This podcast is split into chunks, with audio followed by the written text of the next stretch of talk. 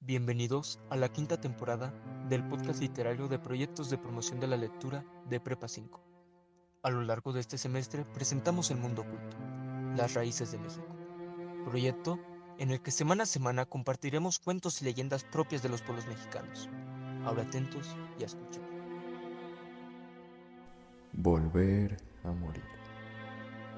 Durante el año 33 del siglo XIX, la familia Hurtado tuvo la bendición de tener una bella hija, a la cual bautizaron con el nombre de Victoriana. A esta niña nunca le faltó nada, puesto que era hija única, y su padre gozaba de una gran fortuna. Victoriana fue casada con un amigo de su familia a una edad muy temprana. Dio a luz a tres varones, y todos se llevaban solo un año de diferencia entre sí. Cuando los padres de Victoriana fallecieron, ella pasó a heredar toda la fortuna que estos tenían. Este suceso hizo que la familia de Victoriana cayera en declive. No entiendo por qué deberías seguir trabajando, si con lo que heredaste nos basta para mantenernos y llevar una buena vida. Era lo que el esposo de Victoriana solía decirle. Tener este pensamiento lo llevó a una muerte temprana debido a los excesos.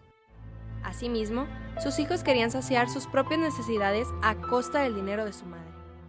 Victoriana sufría de una extraña enfermedad y en varias ocasiones parecía que había muerto, pero a las pocas horas volvía a respirar e incluso despertaba. Sin embargo, sus hijos ansiaban que muriera para así heredar toda su fortuna. En ocasiones planearon asesinarla, pero Victoriana siempre despertaba.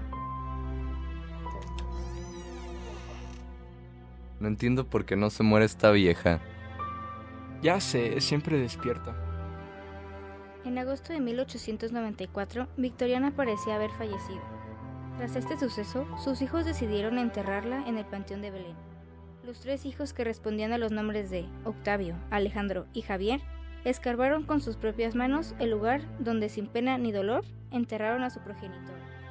Cuenta la leyenda que por la noche se escucharon ruidos extraños, gemidos largos y lastimeros a la par del chocar de unas piedras. Fue al día siguiente cuando las personas se situaron alrededor de la tumba y observaron que una de sus manos estaba convertida en piedra, anunciando así que Victoriana Hurtado fue enterrada viva por sus propios hijos.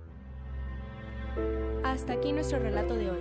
No olvides escucharnos en nuestro siguiente episodio, El Mundo Oculto, las raíces de México.